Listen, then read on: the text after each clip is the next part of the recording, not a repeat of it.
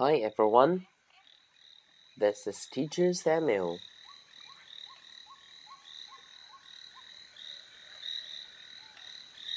Listen, what did you hear? Is that a frog?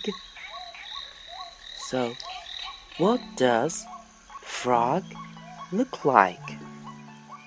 What does frog look like?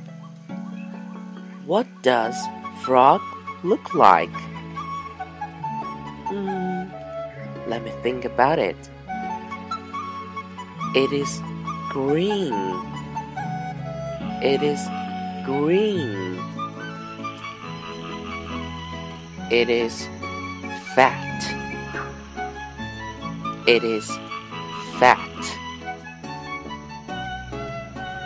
What does frog look like?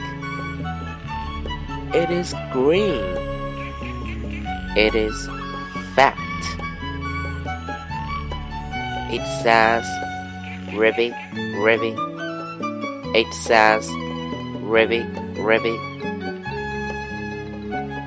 Okay, so this time we will read the sentence. What does frog look like? It is green. It is fat. It says ribby, ribby. Okay, that's all. Thanks for listening. See you next time.